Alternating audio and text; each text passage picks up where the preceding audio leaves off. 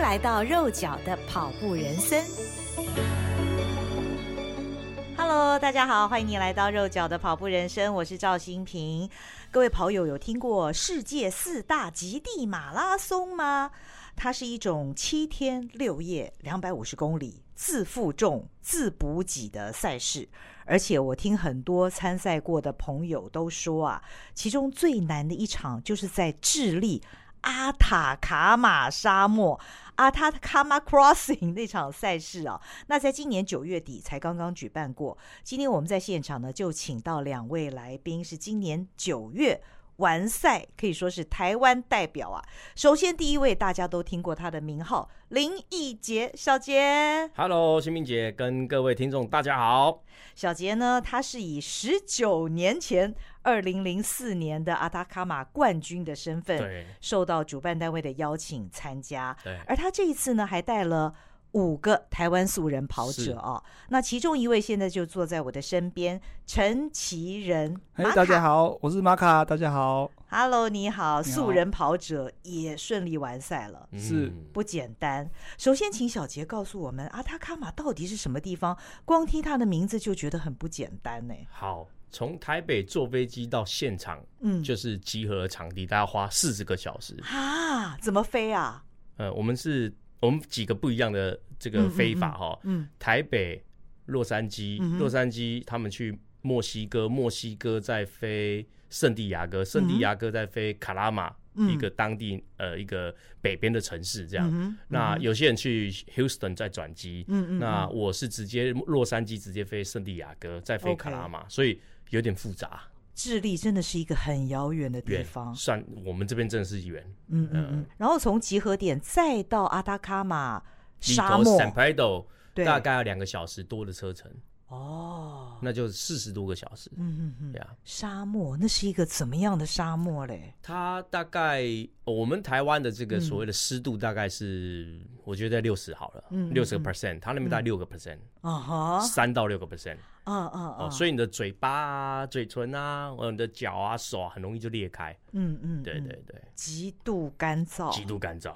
哦，而且呢，我听说过去美国太空总署他们的一些测试啊，是都在都是在那边，是的，因为那里是地表最像月球也最像火星的一个地方。地方。对，我们曾经跑到一个叫呃 Lula Valley 的样子，就是嗯嗯呃月亮湾的一个、一个一个场域，嗯，哦，真的跑的好像在月球上跑步，嗯嗯，非常像那个整个地表啊，就是大块的那种盐碱地，一片一片的这样子，嗯，真的你。整个环境就是这样在月球跑步。嗯嗯嗯，我看了这场比赛的高度图哦，第一天营地就扎营在三千两百公尺处。嗯嗯嗯，标高那么高，空气应该也很稀薄吧？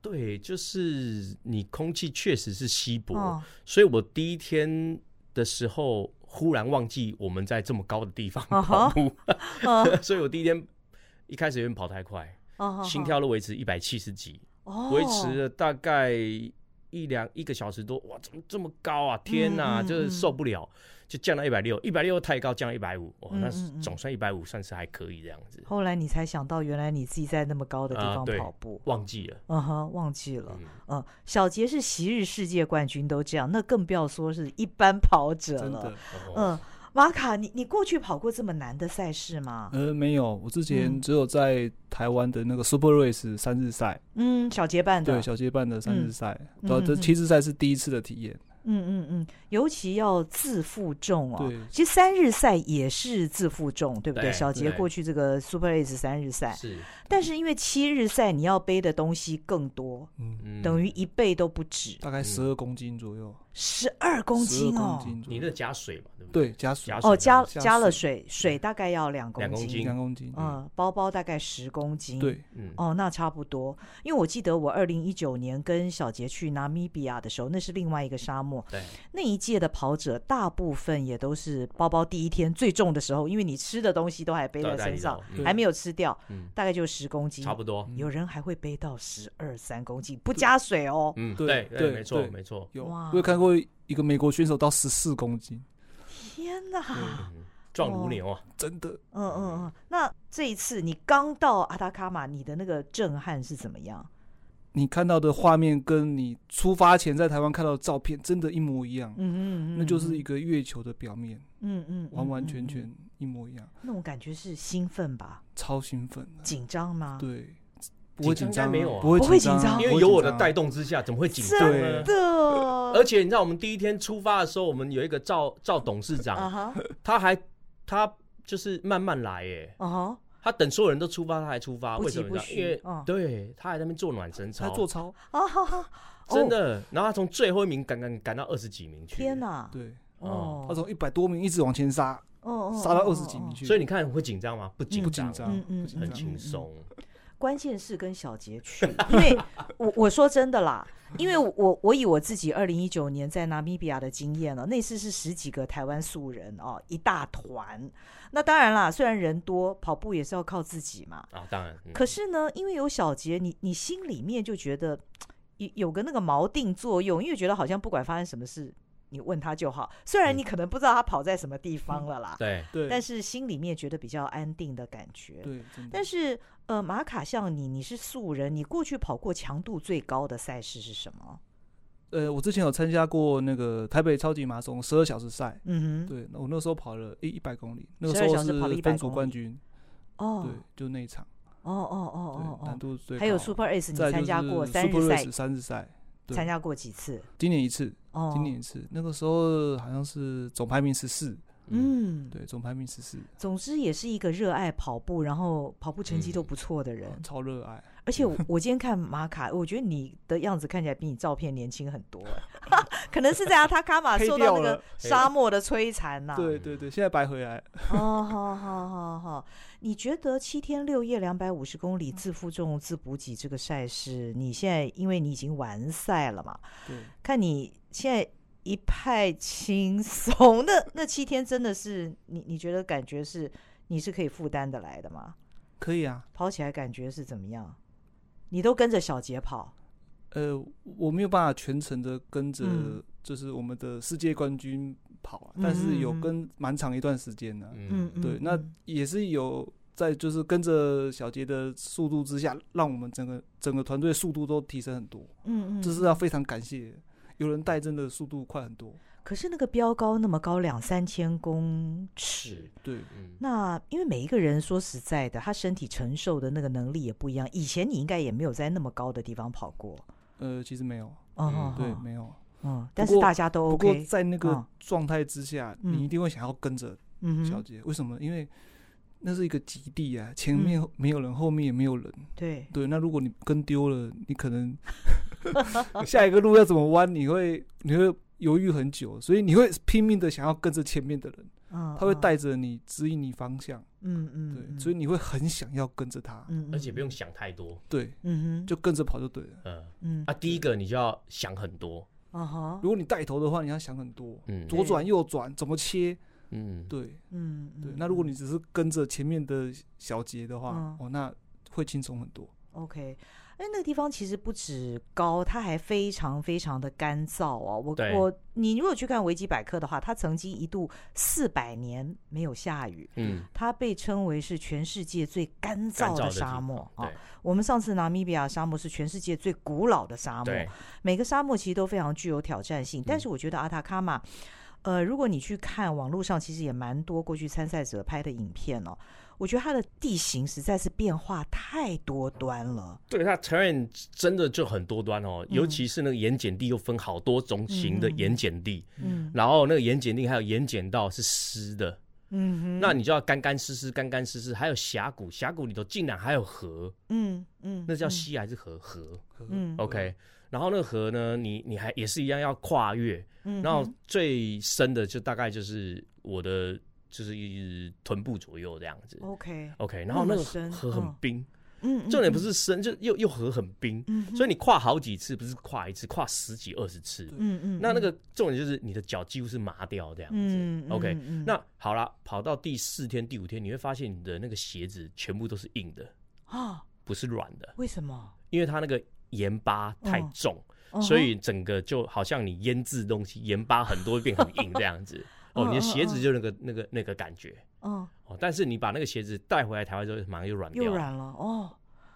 那这样子鞋子变硬，在那边还能跑吗？不好，不好穿，然后也不好跑。嗯、但还好，我们只跑七天，嗯，所以就也还好这样子。对我来讲还好，因为我也有经验嘛，对，大概知道那个状况。嗯、所以我那时候我跟他们讲说，你鞋子一定要大半号。嗯嗯嗯。哦，因为你的那个鞋子到时候会把它会会干掉之外，另外一件事情，你的你的脚也会肿大。嗯哼。对，但这次好像也没什么脚肿大的问题，因为这次确实。就是干干湿湿，干干湿湿，也也蛮痛苦的。嗯嗯，我觉得这个大自然真的很奇妙。它虽然是全世界最干燥的地方，但是它仍然有河。这个河好像是我也是 Google 了一番哦，它是高山的这个融雪对对所留下来的，因为它本身是没有任何的雨量的。对对，嗯对，所以它的啤酒蛮好喝的。哦，赛后你们去享受了一番。对对，没错，它的啤酒味道滋。汁甘醇甜美，嗯嗯哦，世代这样。那小杰，你这是怎么找到这五个素人呢、啊？你又推坑了他们，还是他们自己自投罗网？来，这个就是，哦、其实我就是一直在推广这样子的工作，嗯、这样子的活动。这样活动其实跟我也没有什么很大的生活关系，哦，但是我我认为这是有意义存在的，嗯、所以我不停的去推广这件事情，然后、嗯、呃，我就写在脸书上啊，然后有兴趣的人就会来参与。嗯、那我想。这这些伙伴就是从我脸书这样子捞过来的。嗯嗯。那有些本来就有参加我们的活动，所以还蛮容易就可以沟通上。那有些真的是素人啊，像那个素人素到一个不行的素哦，所以素人素到一个不行的素就是他可能真的连级赛事超马都没有参加过。哦。比如说思良，我应该我想应该是吧。哦。然后还有庄成应该也是。哦。哦。然后。赵董可能好一点啊，嗯。哼，对对对，还有一个叫做黄世贤，那他本身有参加过我们的比赛，所以他能了解那个状况，嗯，所以这些有一些小白也好，或者是今天他比较不知道资讯的，就会通常会询问我，那我也很乐意的跟大家分享这样。子，那包括我们买的装备都几乎买的一模一样，都一样，对。对对，都会沟通，对对。对，我觉得我们组一个群，然后我们不定时的，我就会把一些资讯，那我觉得他们其实也都蛮会做功课的啦，就是像。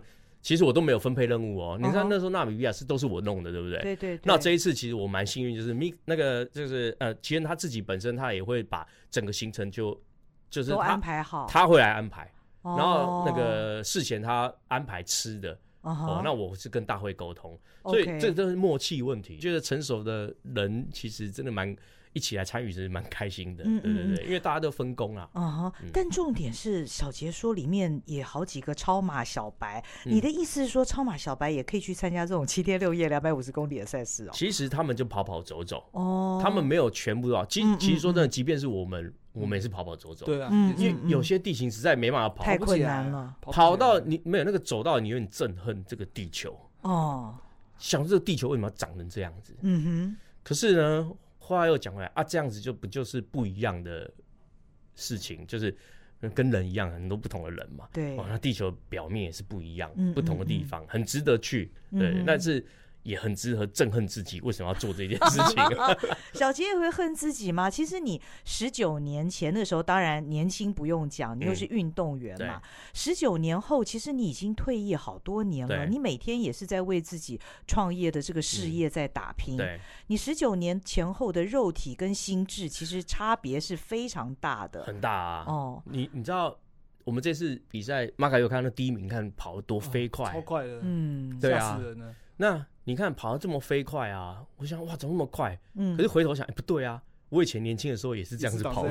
十九年前你是冠军，对对，也是跑那么飞快，也是这样。对，那怎么我今天变得那么霸咖呢？啊，原来是十九年后。你想看看，十九年前的话是有生小孩，现在已经小孩已经十九岁了，所以就回话想，那也不错。所以我这次再去参加，其实尤其又是跟真的是有伙伴跟我一起参加，那个心境完全不同，我是很快乐。虽然过程还有时候真的还蛮痛苦的，可是百分之九十九都是快乐的。嗯嗯，百分之九十九，不管那个天气多热哦。那有一段热遇到是智利圣佩多这个地方历史的温度最高的时时间时间点，有到五十几度吗？我们那时候要问你无视嘛？五十四度哇，它是那个。照射五十四度，啊哈啊哈，那就等于是你的体感温度了。体感温度在五十几度了。哦，对，那我估计在四十多应该是有了，四十多应该是有。对对对。哇，尤其是最近都是这个极端的天气嘛，天气经常异常，在智利啊、塔卡马沙漠，恐怕是更是令人受不了的。他都跑去吐啦。哦，对，他就跑去吐啦，东西都吃不下，吃不下，东西吃不下，奶类的东西都吃不下，因为那时候，因为你一天喝水，大概喝了八千 CC，你体内的电解质基本上是失调的。嗯哼，对，所以说你会想吐，嗯哼，你会想吐。那你想吐的话怎么办？想吐又吃不下，可是你身体又很需要能量。对，没错。嗯，慢慢吃。哦，慢慢吃，吃饭要吃两个多小时才吃得完一餐。哦，慢慢吃。你在途中有没有过一度你觉得自己撑不下去的感觉？没有，我觉得我一定可以完成。啊，好大的！我想来参加的每个人的想法都一样。嗯，我们既然都走到这里了，嗯，我们一定会把它完成。对，但是这个赛事因为非常艰难，所以其实每一届都有人没有完赛。哦，这次好像蛮比较多，比较比较多，因为遇到热浪。对，哦。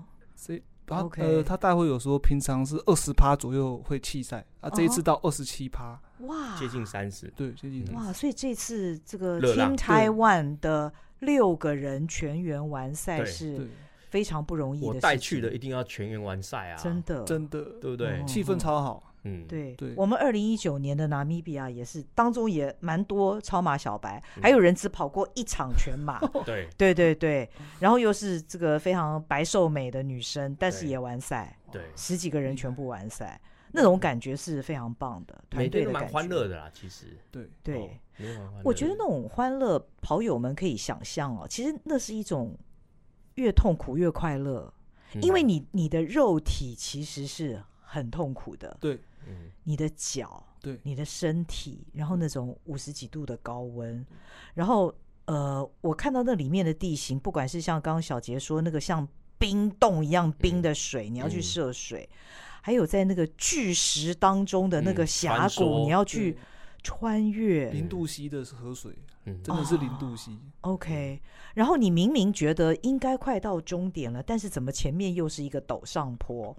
那真的每天不间断了，而且我看的公里数哦，我觉得七天两百五十公里，而且其中一天是休息嘛，对。对，所以每天公里数其实都很高哎。第一天稍微客气一点，好像三十五公里，后面啊四十几四十几，然后有一个 long march，那天你们是七十二公里，对，哦，那天就是要日以继夜的从白天跑到黑夜。嗯嗯，那时候基本上其实我一开始我的策略是一开始要带他们，嗯嗯，然后带到一定的程度，那他们真的不行，可是那时候可能离终点也不远了啦，对，哦，然后我就自己跑，嗯，那那一天也蛮好笑，就是七十几公里的那一天，就是我一直叫赵彤要跟上，嗯，然后我看他眼神就不想跟上，我说不行，你要跟上，嗯，然后他眼神告诉我他真的不行了，哦。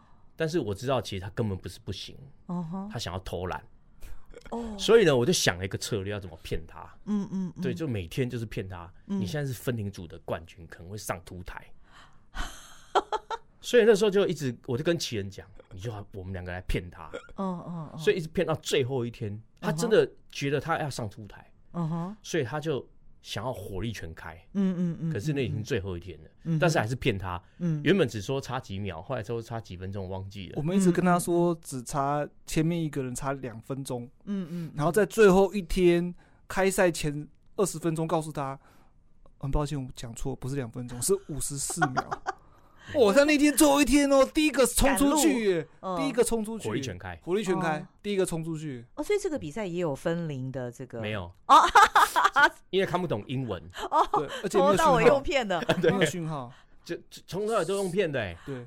对嘛？我刚刚就想说，哎，我记得我们拿米比亚的时候，我只记得就只有总的啊，总一、总二、总三，哪有什么分龄？从头到尾用骗的，我还以为赛制改了，没有没有没有，对对对，用用骗的。才可以把他骗到那个就是很好的成绩，所以你就知道这个人的潜力是真的是有潜力。对，嗯，对。但是我也明白那位赵董的心态了，就是说，因为你距离关门时间说真的还有好长嘛，所以如果慢慢来也可以。对，你为什么要拼？对，所以要骗他。哎，他是不是会担心，如果他前一天拼的话，是不是他后面就已经没有体力了？这个有点不知道哎。嗯，这个我觉得，嗯。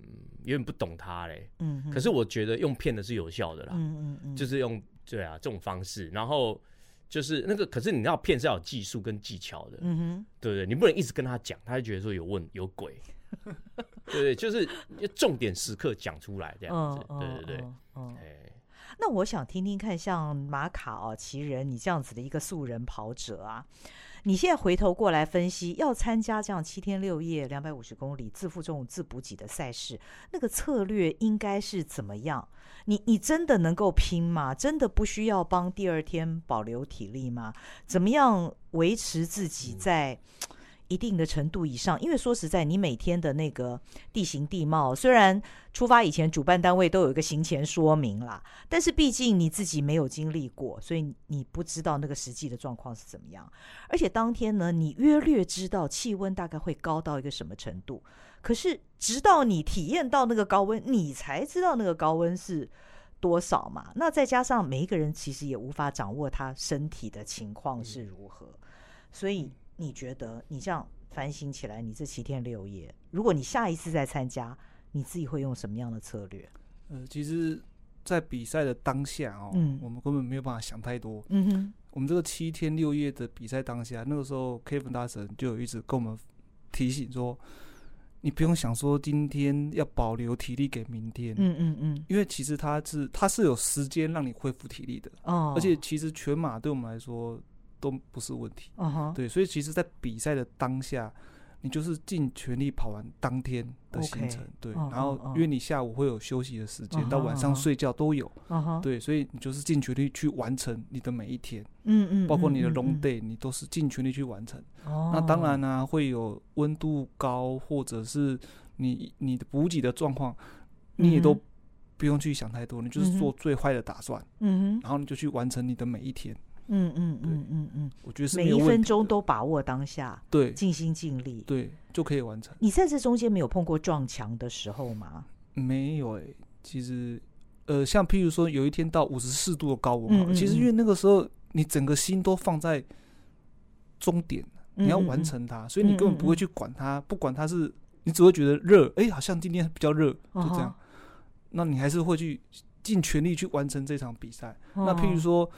呃，其实后来我们再去算啊，一天其实你喝水喝到八千 CC 的水，哦、哇，那你那个体内电解质是失调的，所以你才会想吐。但是在那个当下，哦、你根本管不了那么多，嗯嗯，嗯你就是哎、欸、口渴喝水，电解质赶快补充，赶快补充，尽全力去完成它。嗯嗯嗯，对，是其实那个是很愉快的一个这个过程。哦，你不会去害怕或担心，嗯。或者是什么不会想不到那边去，想不到那边了，嗯、就是往前跟着小节就对了。哦，专注在当下，对你没有那么多想法，没有。哦，对，就是往前。这感觉其实也蛮过瘾的哈，非常过瘾。而且你又一次你超越你自己了，对不对？嗯、真的，其实最重要是我觉得赛前的准备哦，一直到赛事的享受这个过程。最重要是这个赛前的准备，像我们在赛前的时候，嗯、像我们的队友，不管是在像太平山，嗯、或者是阿里山，或者是玉山，嗯、都有我们负重训练的影子。那、嗯、包括像、哦、像，因为我们是去沙漠嘛，像那个桃园竹围渔港，嗯、或者是淡水那个浅水湾，嗯、我们也有去那边做负重的训练。哦，那这些训练都累积起来之后，去那个赛事就不是问题。在台湾，对对，你们有背到十公斤吗？在台湾，十公斤，十公斤，十公斤。我们最后那四个月都是背十公斤在跑。哦，他们是有。所以听起来，你在这个七天六夜的赛事，觉得自己游刃有余，那是因为事前其实也做了充分的准备。对，哦，对，没有把它当成就是，哎，即便小白也这样练就对了。哎，他们有，他们有，他们阿里山，对他们都有，他们都有上去。倒是我没有。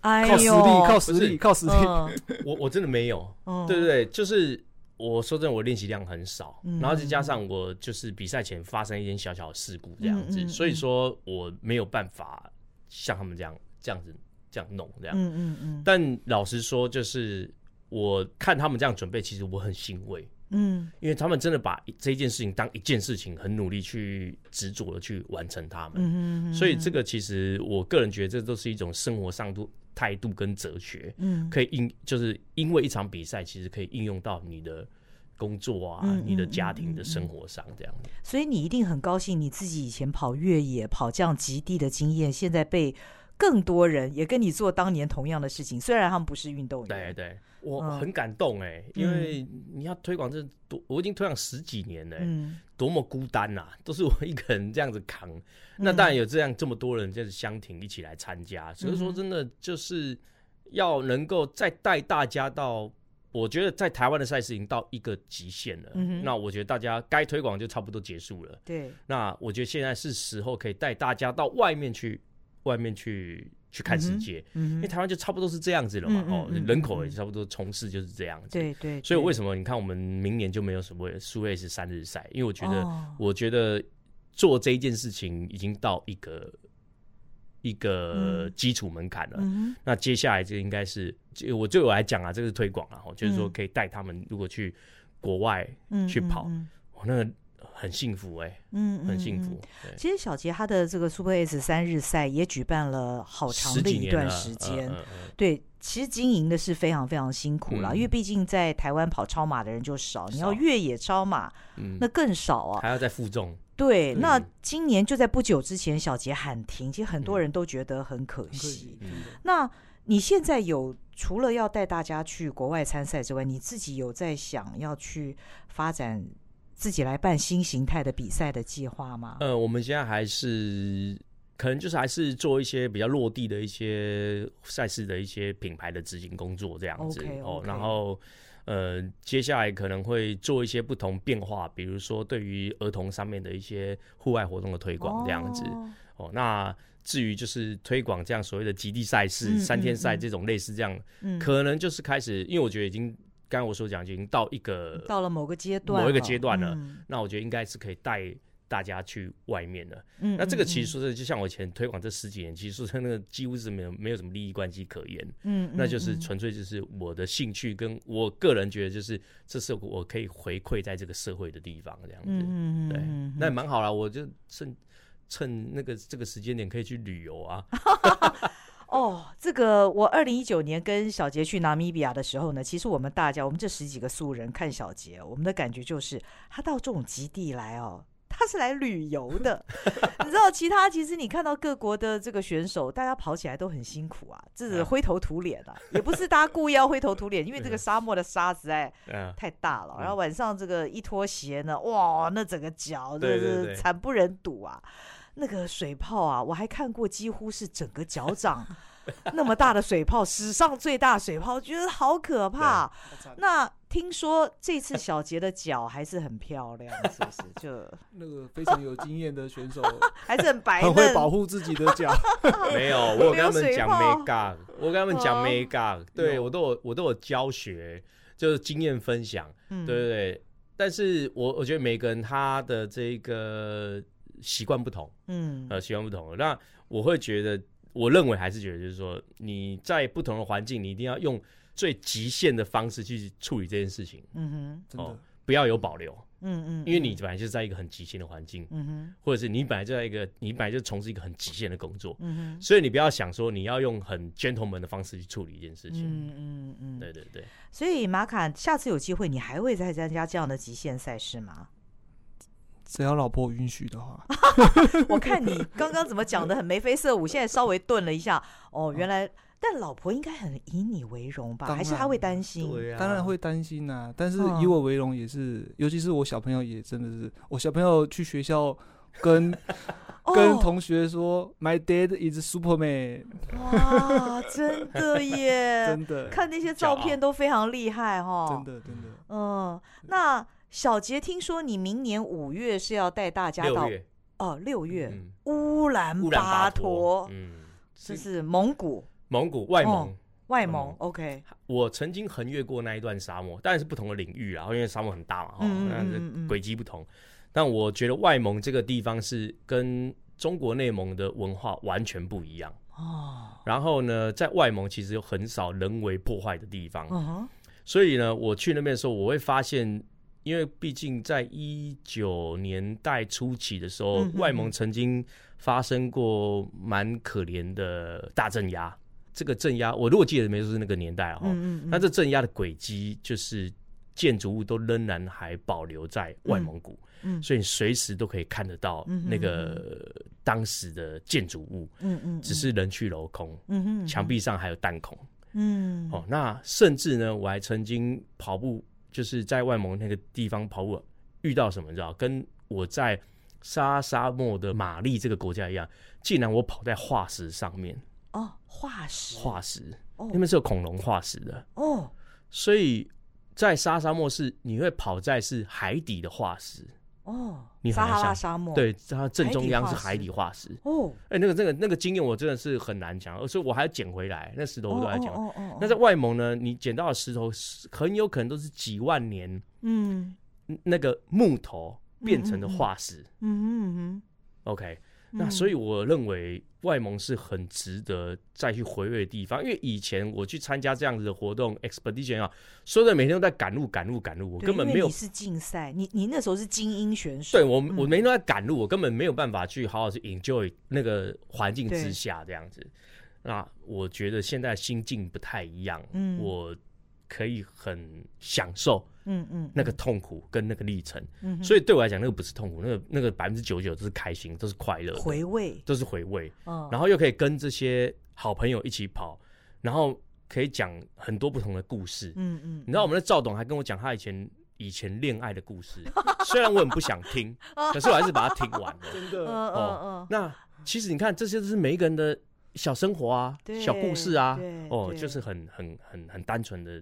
日子跟阳光这样子，那那我觉得这是六月的时候，我还会再带，就是喜欢想要去看乌兰巴托这个地方，外蒙戈壁沙漠这个地方，那我还是会来参与这样子。嗯，这一场也是世界四大极地马拉松当中的一场哦，对，Gobi March，但是它是在乌兰巴托，对，哦，所以同样也是七天六夜，自负重自补给，两百五十公里，对，是的，强度也是相当高，但是我觉得它应该不会像智利。哦，那么难。的那个环境这么复杂啊，OK，因为真的智利的环境是太复杂了，嗯，比较复杂一点，地形跟气温变化，智利是四大极地算是最硬的，嗯嗯嗯，对，那戈壁应该比较不会啊，因为我。戈壁我穿越过，它是基本是以礫漠为主，嗯，对，所以比较又有草皮，嗯哼。所以我觉得会比较相对性会好一点。嗯嗯嗯。不过我知道在其中一年，因为它的温度也曾经高达五十几度，曾经嗯有人在参赛当中发生意外。对啊，对，有曾经有这个比赛死亡的这个例子。对，有有纪录片有拍过，所以这真的是一个有危险性的比赛。有。那马卡，像你参加过这么难的比赛之后，你会不会觉得你没有什么困难是不能克服的了？哎、欸，其实对，没有错，就是说，当这样子这么困难的比赛，你都有办法去做事前的准备，然后到完赛，那其实对心里面来讲，就是你会觉得任何的赛事你都有办法克服。所以我觉得有兴趣要参加这样子比赛的人，或者是有想要挑战自我的的人，都应该要来参加这样四大极地马拉松，绝对不是你去跑。一个全马可以比拟的，一个全马你只要一天三个多小时、四个小时就结束了。Uh huh. 但是极极地马拉松不是，赛、uh huh. 前的准备至少半年，uh. 然后到你完成它克服了，然后你完赛了。当你完赛的时候，全世界所有的比赛你都绝对可以完成。嗯，这就是你完成四大极地马拉松的心境。嗯，没有你完成不了的比赛了。啊哈，我相信你除了带回那块奖牌之外，你的身体也带回不少的纪念品吧？你这次有几几个水泡啊？有什么样的这个纪念？哦、身，体身体的话，是我赛前我就已经大概瘦了大概十公斤左右。哦，光这次因为为了练习准备，对准备。哦，那我的体脂降到七点七趴。哇，体脂就是不断的训练。不断的训练，我大概今年大概跑了就是两千公里左右。今年到目前为止跑两千公里。对，就为了准备这场赛事。哦哦。对，然后后面还有负重。哦。所以两千不是只有跑，还有负重。对。那最后当然我有带回去的纪念品啊，就是两根脚趾头的指甲掉了。几个水泡有没有算过？水泡太多了。还有水泡上面的水泡，太水泡太多了，水泡数不清了。但是对脚趾头数得出来两个。你老婆对你有更崇拜吗？哎，我觉得做刚开始那几天，后来也是一样，也是一样。哎，洗衣服。那你接下来要表现的好一点，才能继续参加乌兰巴托了。呃，对，我会努力表现。嗯嗯嗯，看得出来你想参加乌兰巴托。哎，我的眼睛表现出来了吗？你的眼睛是诚实的。嗯，那小杰以你的经验哦，想要参加这样的赛事哦，当然我们不希望是小白嘛，对，不对？因为他在整个竞赛的过程当中会很辛苦。到底要具备什么样的条件才能参加这样的极地赛事呢？我个人觉得哦，你必须要能够喜欢户外啊，这是第一个，因为这是心境上面的问题嘛。你如果你排斥。洗澡这件事情，那你觉得很痛苦？排斥洗澡，不洗澡这件事情哦，排斥不洗澡，对对对对，因为在那边没办法洗澡嘛。我我觉得这是最痛苦的事情了。那再者就是说，因为毕竟那边是干燥，比较不会有什么问题啦。对我来讲，那有些人就没办法。那再者就是说，如果你是有运动习惯的人，那还是当然是以跑步为主啦。哦。那那，你如果骑车或登山，那是另外一件事情。那问题就是说，你是要开心的完赛，嗯、而不是痛苦的完赛的话，嗯嗯嗯、那当然还是建议说，你还是要做一些准备。嗯，那你至少，因为我不一样了哈，就是说，如果一般常人来看的话，至少你一个礼拜可以跑个可能五十公里、一百公里哦，这样子的强度，跑量要到这样子，这样的强度，那你去参加这样的活动，你会比较。快乐的完赛，享受享受完赛哦。那如果你没有到这样的程度的话，那你就会比较痛苦完赛。因为我说过，这个样子的活动其实是可以跑跑走走。嗯嗯嗯，跑跑走，但有时候它的那个 checkpoint 会比较紧一点。嗯，那那个紧的时候，你就会比较痛苦。我们有一个选手叫黄黄世贤嘛，老实讲，他也没什么时间运动。哦哦，可是他有经验，所以他就会去算那个跑跑走走的时间。哦，OK，可是他是喜欢户外的，OK，所以你看他是快乐的完赛，可是他每天都最后一个回来哦，几乎花的时间比较长，很长，可是他很快乐，他超快乐，嗯，他很快乐，哦，所以我我还是回到就是说，你那个心境的感觉其实是要控制他的，嗯嗯，因为如果你把那件把这一件事情晒太阳、不洗澡、走路走这么脚很酸、吃也吃不是这么样子的美味，嗯，那你可能就。不适合，嗯哼。可是如果你到那边，你连喝一个很简单的三合一即溶咖啡，你都觉得很满足的时候，哎、嗯。那我觉得你可能就很适合了，嗯嗯，哦，大概是这样。其实，在那样的极地哦，可以说是除了你身上背的那一包物资之外，你什么都没有啦。嗯，主办单位他只提供一顶帐篷给你，对，还有就是晚上你回到营地有饮用水，对，他那个不是拿来给你什么什么洗澡洗脸，哦。那关于洗澡这件事情呢，在下因为跟小杰去纳米比亚呢，他的赛事是七天六夜嘛，但是因为我前前一天就过去，所以其实总共是七天七夜没洗澡啦。嗯、这说实在，我觉得没什么好想。当然，我是一个很喜欢洗澡的人，嗯、也不喜欢不洗澡。对对对。但当你七天七夜没水可以洗澡的时候呢，就这样了。嗯、对。就这样了。而且当你结束之后，你可以洗澡的时候，我觉得那是一种很大的满足 哎。对你可以很容易去抓到那个幸福感。嗯。不然你普通你不会觉得洗澡很幸福。你不会很珍惜。对、哦、对。所以你看你我我觉得这这七天过程里头呢，我觉得那是一种历练。嗯。那是一种历练，嗯、可能对我我已经习惯了啦。嗯哼。可是我相信对玛卡或者是这样子的人，他们在参与，你还记得你那天第一天可以洗澡的感觉吗？啊、超开心的，洗出来都黑的。对对对，洗很久，洗出来水都对，舍不得离开。好像很久没洗澡，哎、欸，多洗几次，那是幸福感啊。对，是一般我们在这个常态生活，你抓不到这种感觉。对，毕竟我们自自己有家庭，自己有生活，自己有工作，嗯、你不会落到不能洗澡这件事情。嗯，嗯，可是当你去参与这件事情，其实很多东西吃的一样。所以我刚才是讲，你连一包三合一咖啡，如果你都觉得。都可以很快乐的时候，那我觉得你就很适合参加这样的活动。没错，没错。另外就是说，我觉得住在营地的那种感觉哦，嗯、也很棒哎。其实那是我过去无法想象的，哦、因为我在去之前，我当然知道睡帐篷，可是我不知道是那么多个人挤一个帐篷，那、哦、七七八个人挤一个帐篷哦。对。然后呢，我还记得我看到那个分账的名单的时候，我我愣住了。因为他是不分性别，对，男女一起，他是男女睡在一个帐篷里面。对，刚开始我还想说，哎，这是不是有写错？我还问小杰，哎，小杰，他没有问分性别吗？真的没有，因为你到了沙漠之后，你发现男女都一样，对对对。然后到那边好像大家彼此就没有什么性别的感觉，就没有。没有，女人也很 tough 哦。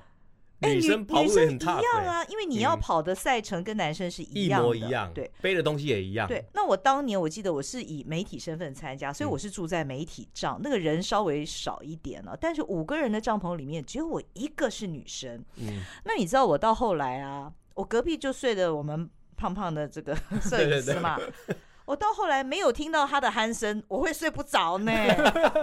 所以 选手上都有。这是一个，对对对对对，没有听到鼾声，觉得不太习惯。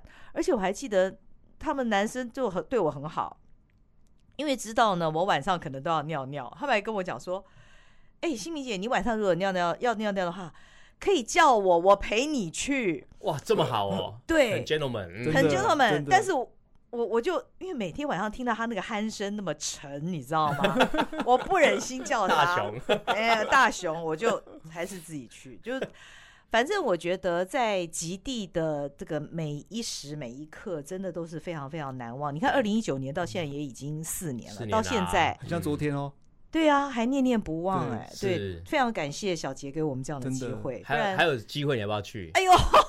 说真的，我二零一九年那一年经过之后啊，我曾经有过一个幻想，因为当时我们是一个蛮大的群组，因为那一年我们十几个人嘛。嗯、那我们回来之后，有更多人向往了，所以后来二三十个人一个群组的时候，我们曾经酝酿二零二零年就要去阿塔卡马。对，那时候是怀着这样的一个希望，所以我们群组名称都改了，改成是二零二零阿塔卡马，就没有想到疫情来了嘛，就一直延到。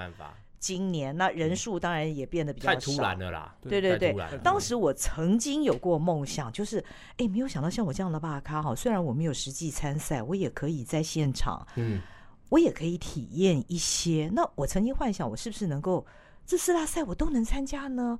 或者是我是不是能够跑看看呢？